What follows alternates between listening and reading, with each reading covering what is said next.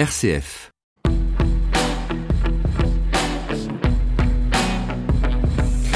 Et oui, bienvenue dans ce nouveau numéro. L'actualité de cette semaine marquée par les nominations au poste clé de l'Union européenne. Après des jours de tractation et de négociations, les dirigeants des 28 se sont mis d'accord avec notamment deux femmes nommées aux deux postes les plus prestigieux.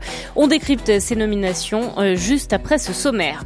Nous reviendrons également dans décryptage sur le procès canonique du prêtre Bernard Prena accusé d'agression sexuelle sur des mineurs de moins de 16 ans. Il a été reconnu coupable coupable par la justice ecclésiastique et a donc été renvoyé de son état clérical.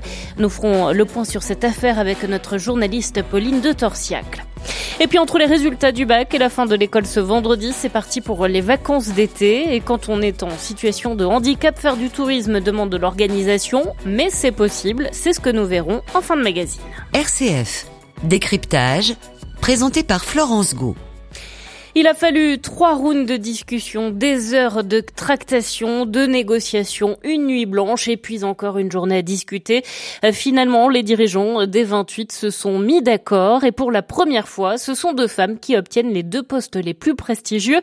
Ursula von der Leyen, l'actuelle ministre allemande de la Défense, va présider la Commission européenne et la française Christine Lagarde, la Banque centrale européenne. Le premier ministre belge Charles Michel et le socialiste espagnol Josep Borrell complètent le casting. Alors comment analyser euh, ces nominations? Pourquoi ont-elles pris autant de temps? Nous en parlons avec euh, le politiste Guillaume Sacriste. Bonjour. Bonjour. Vous êtes maître de conférence à l'université euh, Paris 1. Alors pour commencer, Guillaume Sacriste, pourquoi l'Europe s'est-elle autant déchirée sur le choix de ses dirigeants? Bon alors, d'abord, je pense qu'il faut un peu relativiser malgré tout hein. environ trois semaines pour trouver les noms des cinq plus hauts dirigeants de l'Union européenne qui seront aux commandes euh, durant les cinq ou huit prochaines années, il me semble que c'est pas excessif. Hein. Dans, les régimes parlementaires, avoir un Premier ministre, ça peut euh, mettre euh, six mois, voire plus. Mais c'est vrai qu'on est dans une configuration un peu particulière, avec une, Europe divisée plus que jamais entre les intérêts nationaux très hétérogènes, qu'on a vu apparaître aussi bien sur la crise migratoire ou sur la crise de l'eurozone, avec deux clivages principaux entre une Europe de l'Ouest et une Europe de l'Est, et tout particulièrement le groupe de Visegrad d'un côté, hein, vous savez, ces pays de l'Est, euh, République tchèque, Pologne, Hongrie, Slovaquie, et euh, l'Ouest euh, mené par un couple franco-allemand leader. Et puis un deuxième clivage très fort sur le plan économique entre le sud et le nord de, de l'Europe. Et puis Chose nouvelle euh, dans la situation actuelle, qu'on a un Parlement européen qui est extrêmement clivé à l'issue des élections entre le PPE et le PSE, qui est, il est même fragmenté, fragmenté comme jamais, avec euh, des partis principaux qui doivent donc respecter leurs partenaires euh, dans les tractations actuelles.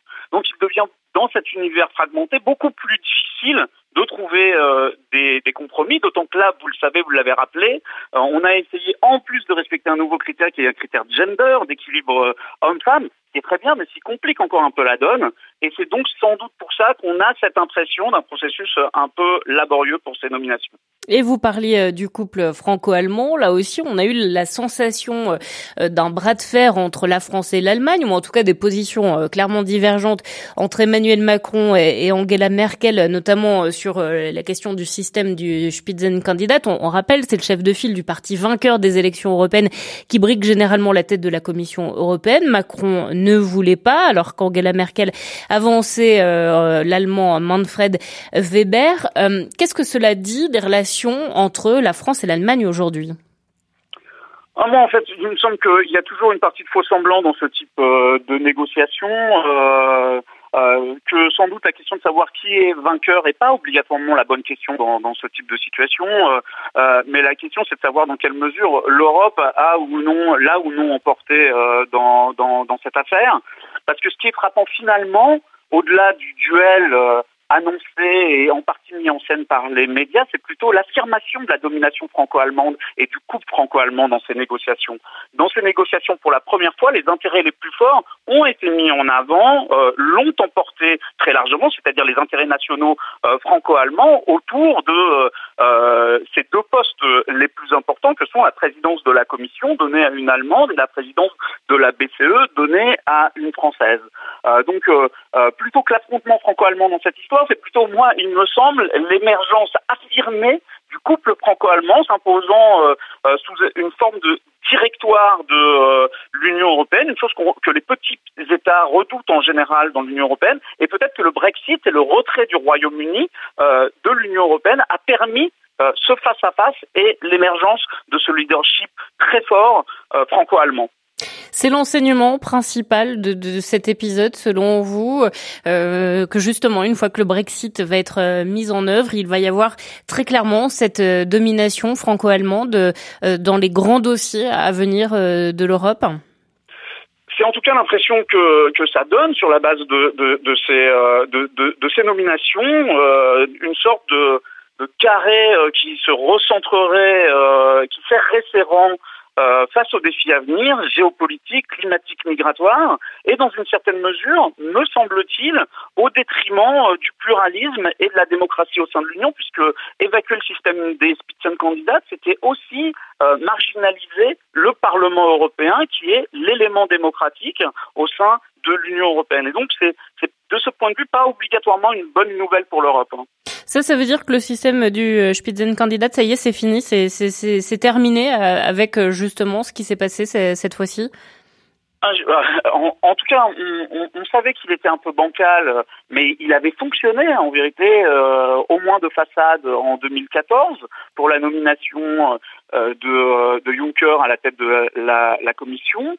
Là, manifestement, comme vous le rappelez, Emmanuel Macron, depuis un an, euh, avait décidé de faire exploser le système. Moi, je pense euh, assez simplement, l'idée c'était que les chefs d'État et de gouvernement doivent reprendre la main euh, sur la nomination du président de la Commission européenne, que c'était affirmé que l'Union européenne était une affaire essentiellement intergouvernementale, trop sérieuse pour être laissée au Parlement européen, voire aux parlements nationaux, et donc d'essayer de consolider une Europe des exécutifs autour, en plus, de ce noyau dur franco-allemand. À quoi doit-on s'attendre maintenant que ce carré final euh, est acté euh, dans, dans, les prochains mois, euh, là encore, sur les grands dossiers à venir?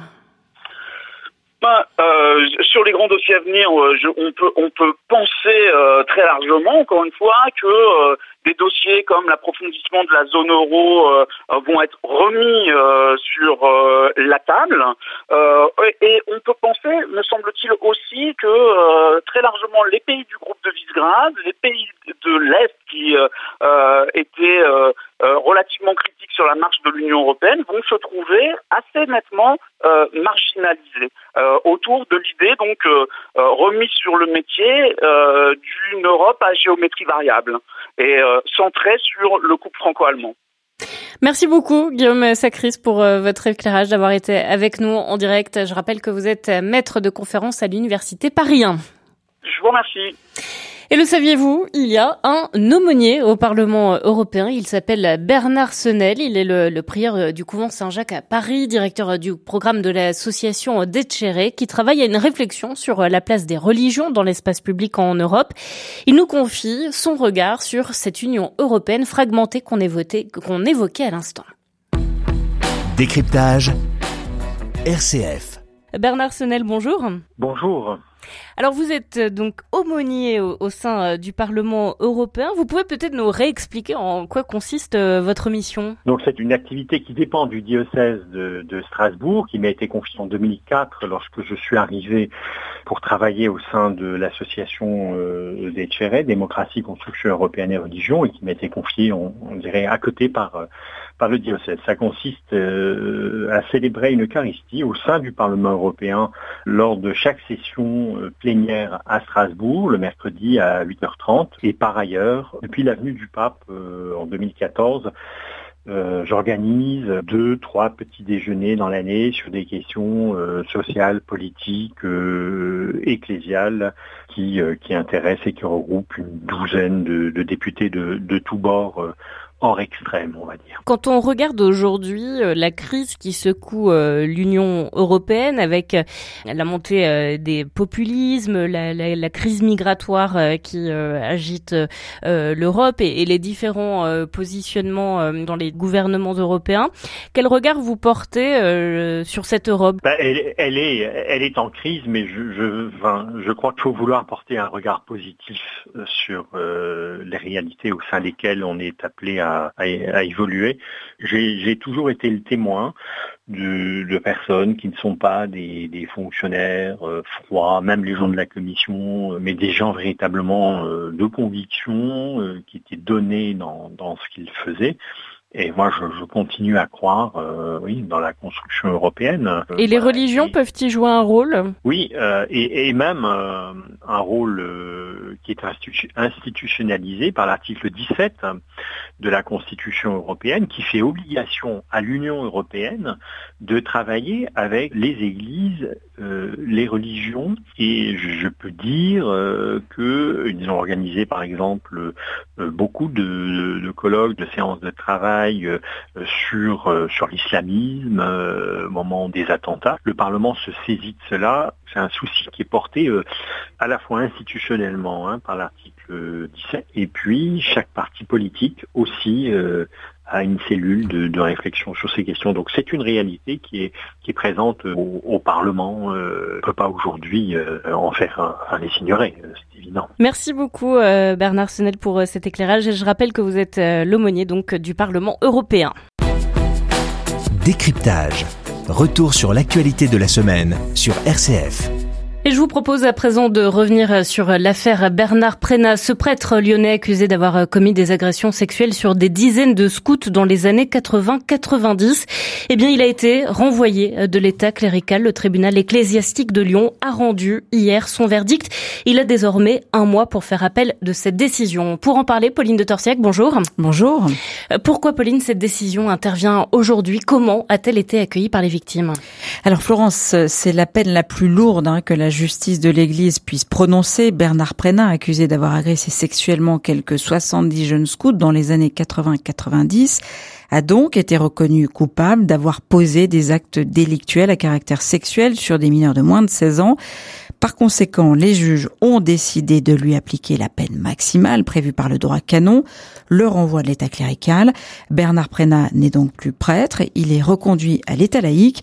Cela signifie qu'il est totalement empêché d'exercer tout ministère, quel qu'il soit, et ce, de manière définitive. Le tribunal justifie sa décision, je cite, au regard des faits et de leur récurrence, du grand nombre de victimes, du fait que l'abbé Bernard Prénat a abusé de l'autorité que le conférait sa position au sein du groupe Scout qu'il avait fondé et qu'il dirigeait depuis sa création, assumant la double responsabilité de chef et d'aumônier. Monseigneur Emmanuel Gobiliard, l'évêque auxiliaire de Lyon, revient sur ce jugement ce que dit le tribunal euh, dans, ce jugement signifie trois choses. Euh, le fait qu'il soit prêtre au moment des faits euh, était une circonstance aggravante. Le fait même d'être prêtre euh, et de s'en prévaloir est une circonstance aggravante. Euh, deuxièmement, le fait qu'il soit prêtre provoque des conséquences plus graves chez les victimes. Euh, son agression atteint non seulement les corps, les cœurs, la psychologie, mais aussi la vie spirituelle des victimes. Et troisièmement, le fait qu'il soit prêtre participe à la manipulation, c'est-à-dire que il se il se prévaut d'un ministère sacerdotal pour attirer ses, ses, victimes, pour les agresser et pour leur imposer le silence. C'est-à-dire que la, la, décision, me semble-t-il, est très importante pour comprendre aussi l'entourage de, de, de ce qui a été ces agressions. Hein, il ne s'agit pas seulement de, ne pas célébrer tel ou tel euh, sacrement, il s'agit de ne pas se prévaloir d'une autorité qui sert à manipuler. Monseigneur Emmanuel Gobiliard, l'évêque auxiliaire de Lyon, au micro de Jean-Baptiste Coquin de RCF Lyon. Alors Pauline, la procédure a eu lieu en trois temps. Oui, il y a d'abord eu un procès administratif pour que la prescription soit levée. C'est une particularité du droit de l'Église catholique. Il y a en effet possibilité de lever la prescription lorsqu'il s'agit d'atteinte sur des mineurs et que les faits sont récurrents. Rome a donc accordé la levée de la prescription. Dans un deuxième temps, il y a eu le procès canonique pénal dont le jugement a donc été rendu hier et au cours duquel une trentaine de victimes et Bernard Prénat ont été entendus. Il fallait que culpabilité du prêtre soit établie pour que la question des réparations puisse être étudiée. Une vingtaine de personnes ont pour l'instant demandé réparation. Ce sera donc la troisième étape de cette affaire, comme nous l'explique le père Bruno Gonsalve, président du tribunal ecclésiastique. Nous devions établir la culpabilité du père Prénat, qui était nécessaire parce qu'il faut reconnaître le statut de victime pour que ces personnes après puissent évidemment faire valoir leur droit à une juste indemnisation. Donc aujourd'hui, chaque cas va être examiné parce que chaque personne blessée est unique en fonction évidemment des actes qui ont été posés, des conséquences sur leur vie, de ce qu'il en est aujourd'hui. Donc chacun, chacune des parties est accompagnée par un avocat qui est en train de dresser un dossier avec les différents éléments nécessaires à faire valoir ses droits à réparation. Donc le tribunal maintenant va pouvoir évaluer chacune des demandes et donner réparation euh, selon ce que euh, sera estimé juste. Alors la question de la réparation financière des victimes, Pauline, semble avoir pesé dans le calendrier de cette décision. Eh oui, Florence, vous avez raison. Initialement, le diocèse avait suspendu le procès canonique pour éviter toute interférence avec la justice civile. Le procès canonique n'était donc pas censé se tenir avant le procès civil. La procédure judiciaire s'est finalement ouverte en août 2018, il y a dix mois, après la levée de la prescription par Rome. Une volonté visiblement de déterminer le degré de culpabilité de l'aumônier scout pour ouvrir la voie à l'indemnisation des victimes. Alors justement, comment les victimes accueillent-elles cette décision d'indemnisation? François Deveau, l'un des fondateurs de la Parole libérée, l'association de victimes de Bernard Prénat. Ça a une vraie utilité pour euh, un certain nombre de victimes et donc euh, voilà, ça se quantifie euh, difficilement mais réellement être victime de faits d'agression sexuelle quelle que soit l'institution dans laquelle ça se passe, ça a des conséquences qui sont dramatiques et sur un nombre de registres incalculables. Et donc euh, ces personnes-là ont besoin d'être indemnisées, d'être euh, prises en charge et que ça suppose aussi une responsabilité morale tant du prédateur que de l'institution qui a couvert et déplacé ce prédateur. La société et l'Église portent une responsabilité sur euh, ce qui pourrait se passer à l'avenir et donc cet homme-là, il a vraisemblablement besoin d'accompagnement. Est-ce à la justice ou à l'Église de s'en occuper Je ne sais pas. Mais en tout cas, il y a une mise en sécurité qui s'impose. Il ne s'agit pas de le lapider, il s'agit de le prendre en charge et de faire en sorte que demain, il ne puisse plus recommettre ces, ces fautes-là. Justement, euh, Bernard Prénat est renvoyé de l'État clérical. Que va-t-il devenir maintenant? Alors, précisons que Bernard Prénat a d'abord un mois pour faire appel devant le tribunal de la congrégation pour la doctrine de la foi. Passé ce délai, la peine deviendra exécutoire. Une chose est sûre, Florence, l'Église continuera de subvenir aux besoins de cet homme, aujourd'hui âgé de 75 ans. Euh, pour le président du tribunal ecclésiastique, le père Bruno Gonsalve, Bernard Prénat va, je cite, devoir vaquer à d'autres occupations, sachant qu'il y a évidemment un devoir d'humanité à son endroit, au nom du respect que l'on doit à tout être humain pour éviter qu'il ne se retrouve dans une situation d'indigence. En attendant, euh, ce procès est inédit à plusieurs titres, selon le père Bruno Gonsalve. Les procès euh, du même type existent dans l'Église et il ne faut pas oublier que l'Église est universelle. Donc euh, il n'y a pas que l'Église de France qui est confrontée. Vous voyez bien dans l'actualité d'autres pays, ils sont également confrontés. Donc, euh, ce qu'on peut dire pour notre pays, c'est que c'est un procès qui a profité d'une couverture médiatique telle qu'effectivement, il a un caractère euh, un peu emblématique. Après, euh, j'allais dire, c'est une triste affaire. Et je pense que ce n'est pas tant sur la question de la culpabilité et de la sanction que nous sommes attendus, mais sur l'accueil et la réparation des personnes. Et ça, eh bien évidemment, c'est le deuxième acte du procès qui n'est pas encore joué. Voilà, et quant au procès de Bernard Prénat devant la justice civile, eh bien Florence, il pourrait avoir lieu d'ici la fin de l'année. Merci beaucoup Pauline de Torsiac pour euh, cet éclairage. Décryptage, Florence Go. Le moins que l'on puisse dire, c'est que la fin d'année a été mouvementée pour les lycéens. Les candidats au bac ont découvert euh, ce matin leurs résultats, mais le rituel a été perturbé cette année, vous le savez, par une grève des correcteurs qui veulent contraindre le gouvernement à rouvrir des négociations sur les réformes du lycée et du bac qu'ils dénoncent. Le ministre de l'Éducation nationale a promis hier soir que tous les candidats auraient leurs résultats ce vendredi euh, comme prévu. Pour cela, Jean-Michel Blanquer a demandé au jury de prendre en compte le contrôle continu. Du côté des il y avait évidemment du stress et de l'appréhension dans ce contexte agité, mais dans l'ensemble, ils ont tous eu accès à leurs résultats. Illustration devant le lycée La Martinière d'Hydro à Lyon, c'est un reportage de Noémie Perrin. 8h30 ce matin, c'est l'heure de vérité. Si certains ont préféré consulter les résultats sur Internet, d'autres se sont retrouvés avec fébrilité devant leur lycée. Agathe a les larmes aux yeux, mais ce sont des larmes de joie. J'ai eu mon bac, mention très bien, c'est super. Depuis la fin des épreuves, le mardi, je me suis retrouvée euh, dès le lendemain à travailler. Du coup, euh, j'ai demandé à échanger avec un jour de congé pour pouvoir être là aujourd'hui. Et on m'a mis la pression, euh, comme quoi, oui, mais si ça se trouve, tu prends ton jour de congé, mais si ça se trouve, tu auras même pas tes résultats. Donc ouais, je suis vraiment super contente. Et il manquait bien certaines notes d'épreuve. Par exemple, Emma n'a pas eu de note en philo. À la place, c'est une note de contrôle continu qui lui permet tout de même d'avoir son bac L avec la mention très bien. Là, j'ai pas ma note de philo, j'ai la note de philo de l'année. Du coup, c'est un peu chiant parce que j'avais très envie d'avoir une bonne note à la philo. Mais sinon, le reste, ça m'a pas trop stressé. Mais en fait, je pensais que notre filière serait pas trop touchée par ça. Mais en fait, si. Pour d'autres, c'est la déception.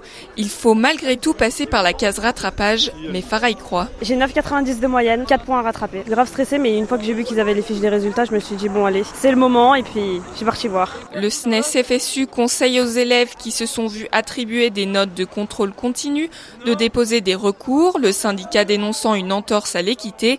Certains professeurs invitent au contraire les élèves à ne rien faire s'ils ne se sentent pas lésés.